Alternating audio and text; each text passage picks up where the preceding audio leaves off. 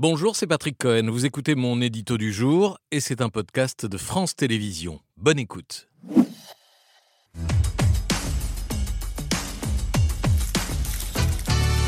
L'union de la gauche qui s'est fracassée sur la situation au Proche-Orient. On peut dire que c'est aujourd'hui que la NUP a cessé de vivre?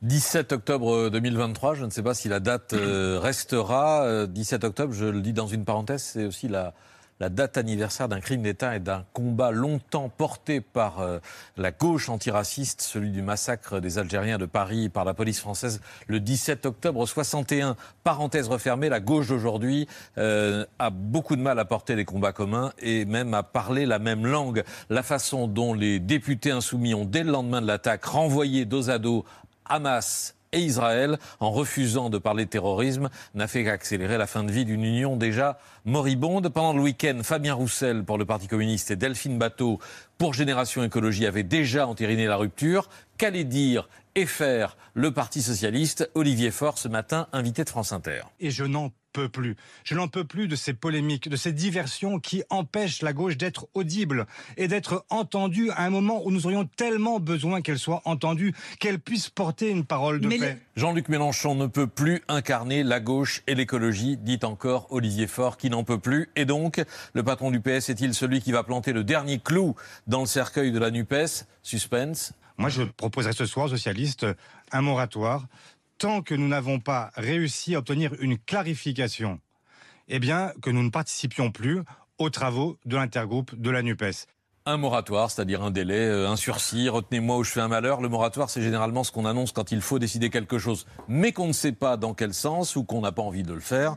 Le résultat, c'est que le PS reste formellement arrimé à la NUPES. En 1936, pour le gouvernement de Front Populaire, les communistes avaient inventé le soutien sans participation. Aujourd'hui, les socialistes inventent la participation sans soutien. Pourquoi Olivier Faure et la direction du PS rechignent-ils à cette rupture? Parce que leur histoire à la tête du PS se confond avec celle de la NUPES, qu'ils lui doivent leur poste et pour plusieurs d'entre eux leur mandat de député, parce que rompre serait donner raison à leurs opposants, Carole Delga et les autres, qui le réclament depuis longtemps, parce que ce serait risqué de perdre le contrôle du parti. On se souvient que ça s'est joué à une poignée de voix contestée avec le maire de Rouen, Nicolas Meyer-Rossignol, en janvier dernier, parce que les 31 élus NUPES élu PS pardon, de l'Assemblée, sans le gros des troupes de gauche, les 75 insoumis ne pèsent pas grand-chose, ni en bruit euh, médiatique, ni en tintamarre parlementaire. Pourtant, Jean-Luc Mélenchon considère qu'Olivier Faure a rompu avec la NUPES. Oui, il l'a écrit ce matin. Le leader insoumis est, lui, dans une stratégie euh,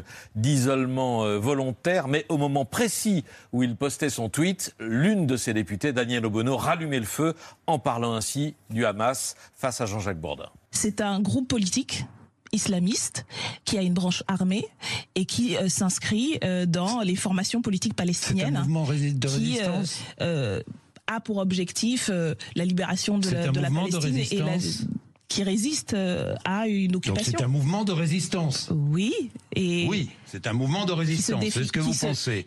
Danielle Obono, députée de Paris, c'est elle qui avait écrit le, le premier communiqué insoumis sur les attaques d'Israël. Elle pourrait maintenant être poursuivie pour apologie du terrorisme. Le ministre Gérald Darmanin a saisi en tout cas le, parquet de Paris en ce sens. Depuis ce matin, cette phrase fait scandale, y compris dans une partie des rangs insoumis. Alexis Corbière écrit à son tour dans un message partagé par euh, François Ruffin, le Hamas n'est pas un mouvement de résistance. Vous voyez avec la reproduction de la une de l'UMA, euh, le Hamas meilleur ennemi des, des Palestiniens. Hier, dans un papier du, du Figaro euh, signé Sophie Dravinel, on pouvait lire cette phrase stupéfiante venant d'une ex-fidèle devenue frondeuse Raquel Garrido, en décembre dernier, c'est-à-dire au moment de la réorganisation du mouvement, Jean-Luc Mélenchon avait le choix d'aider à faire mieux ou de nuire. Je dois constater qu'il n'a fait depuis que nuire depuis dix mois. Mélenchon est-il devenu nuisible? La NUPES peut-elle vivre avec Mélenchon? Y a-t-il une vie à gauche après la NUPES? Le PS vote ce soir. La gauche n'a pas fini d'en débattre et de se déchirer. À l'instant, dans une interview au point, Yannick Jadot, le sénateur euh, écologiste et ex-candidat à la présidentielle, déclare La NUPES est morte. Merci d'avoir écouté ce podcast de France Télévisions. Pour ne rien rater de C'est à vous en audio, vous pouvez vous abonner à tous nos podcasts sur votre plateforme d'écoute favorite dans la rubrique C'est à vous et en vidéo, le replay bien sûr, c'est sur France.tv. À très vite.